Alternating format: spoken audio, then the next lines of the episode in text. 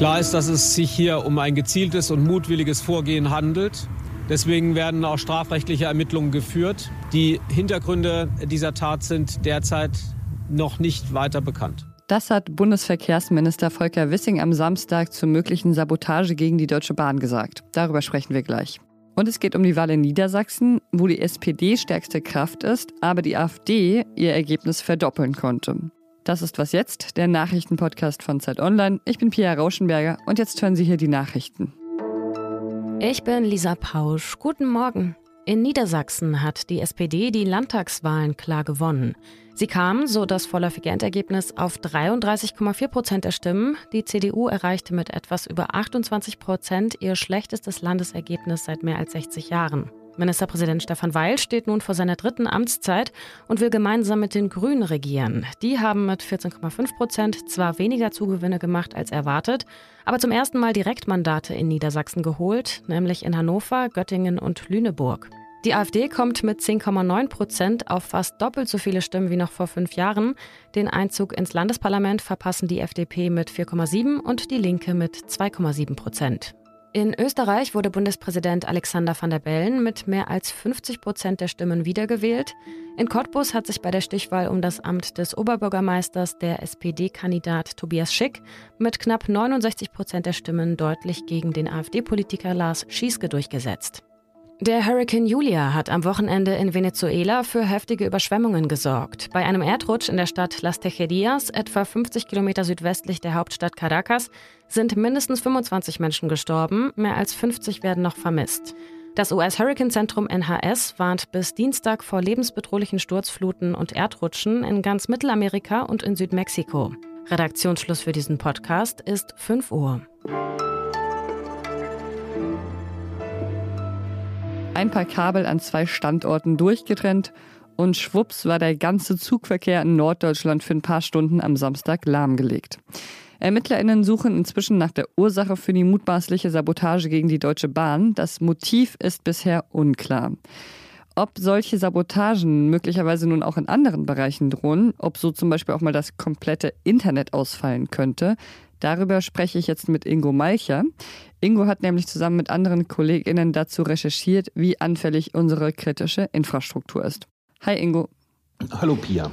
Erst hat es die Gaspipelines getroffen, dann die Deutsche Bahn. Könnte es passieren, dass durch Sabotageakte auch mal das Internet oder die Stromversorgung in Deutschland ausfällt? Die, die, Stromversorgung weniger. Also es kann natürlich passieren, dass durch einen solchen Sabotageakt die Stromversorgung ausfällt. Die Frage ist, wie großflächig das dann wäre. Das Stromnetz ist in unterschiedliche Bereiche aufgeteilt. Es ist nicht unbedingt anzunehmen, dass der Strom deutschlandweit komplett ausfällt. Aber bei solchen Ereignissen, wir hatten das vor ein paar Jahren, da wurde eine Stromleitung über die Ems einmal abgeklemmt, weil ein Kreuzfahrtschiff, das in Papenburg hergestellt wurde, drunter durchfahren musste und man hat vorher nicht den, äh, den Netzbetreibern, den nötigen verantwortlichen Stellen Bescheid gesagt. Dadurch gab es einen Stromausfall und der war sogar bis nach Barcelona zu spüren von Papenburg. Also das, man kann, das kann schon Folgen haben, die man nicht so richtig kalkulieren kann. Mhm, und wie ist es mit dem Internet? Das, ist, das Internet ist sehr viel dezentraler. Es gibt natürlich zentrale Knotenpunkte, wenn man die angreift, an denen wir sehr, sehr verwundbar sind. Aber auch da kann es sein, dass gebietsweise Schäden auftreten. Vergangene Woche hatten wir im Podcast auch schon mal darüber gesprochen. Eine Pipeline, die durch die Ostsee führt, kann man nicht so besonders gut schützen. Zumindest kann man ja nicht alle 100 Meter jemanden positionieren. Wie sieht es denn mit den Stromleitungen und dem Schienennetz aus? Da, da, gilt dasselbe. Man kann nicht unter jeden Strommasten in Deutschland einen Bundeswehrsoldaten stellen oder einen Polizisten. Genauso kann man nicht jede Wei an jede, vor jede Weiche im Bahnnetz einen Polizisten stellen. Auch, auch das geht nicht. Wir sind ein Land mit einer sehr weit vernetzten und sehr weitläufigen Infrastruktur da wird man immer anfällig bleiben. Man, man, kann versuchen, natürlich diese Anlagen stärker zu überwachen, aber irgendwo wird es immer einen Bereich geben und einen Ort, den man nicht im Blick hat. Was sollte die Politik denn jetzt trotzdem tun, damit das möglichst vermieden wird? Also ich glaube einerseits natürlich eine erhöhte Aufmerksamkeit bestimmten Akteuren schenken. Mit Sicherheit ist das die Ermittlungsarbeit, die jetzt ansteht, aber auch Aufklärungsarbeit schon im Vorfeld präventiv. Das andere auf einer ganz anderen Ebene ist es beispielsweise, es fehlen uns Stromleitungen nach Bayern, nach Süden. Da, da, wurden viel zu wenige gebaut. Wenn wir mehr Stromleitungen hätten und auch Ausweichmöglichkeiten hätten im Netz, dann, wäre man auch, dann könnte man auch auf solche Ereignisse besser reagieren. Danke dir, Ingo. Ich danke dir, Pia. Hm.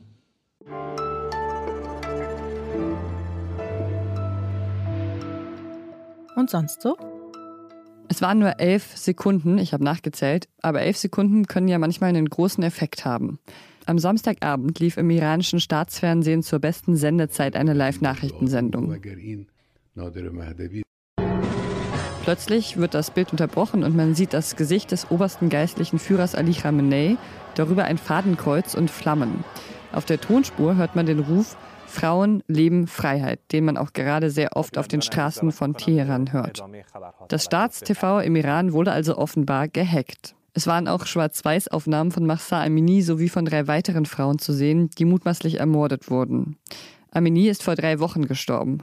Seitdem hat sich im Iran schon ziemlich viel verändert. Es gibt jetzt Videos von Frauen, die unverhüllt auf der Straße laufen und Autos, die ihnen zuhupen als Unterstützung.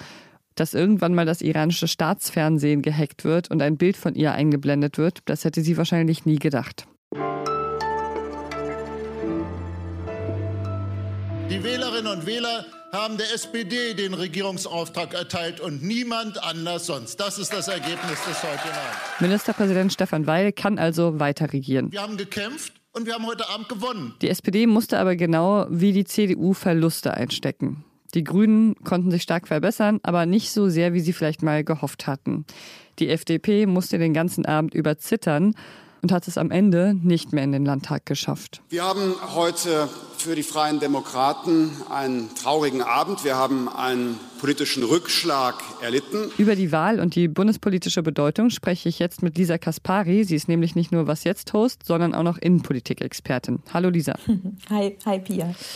Die Bundespolitik hat im Wahlkampf ja eine sehr große Rolle gespielt. Jetzt mal andersrum. Wie könnte sich denn das Ergebnis der Landtagswahl auf die Ampel auswirken? Siehst du darin eher eine Bestätigung der Politik der Koalition oder eine Abmahnung?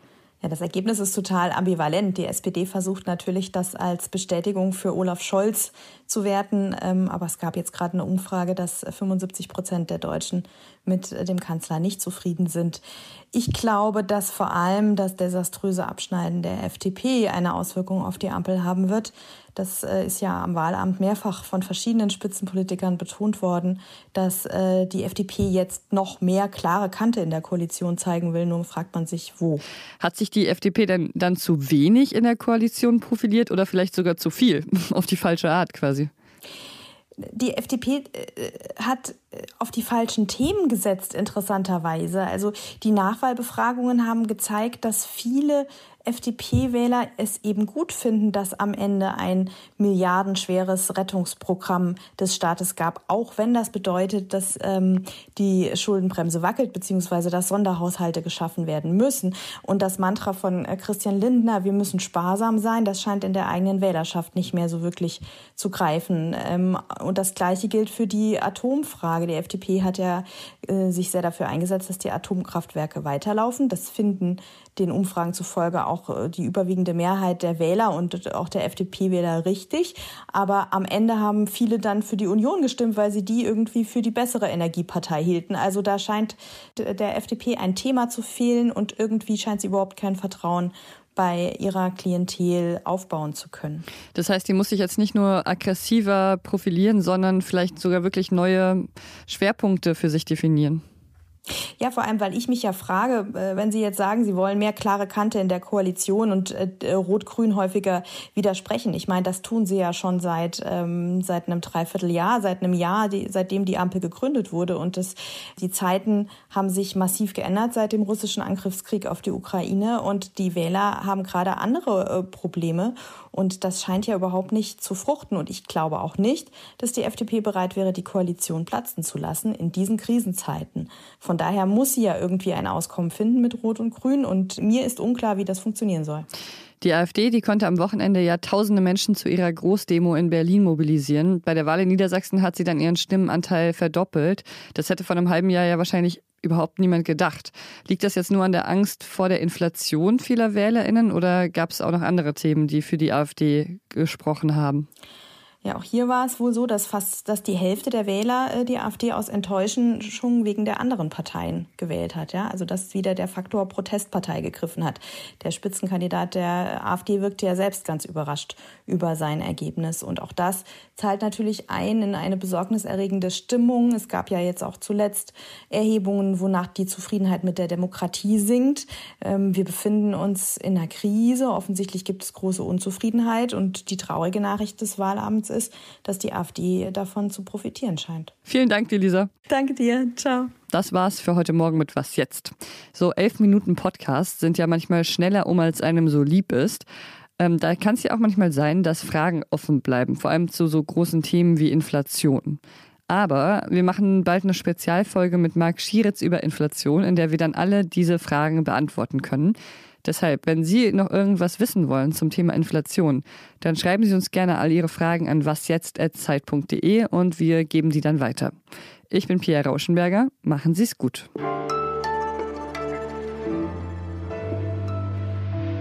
Hat Olaf Scholz schon gratuliert?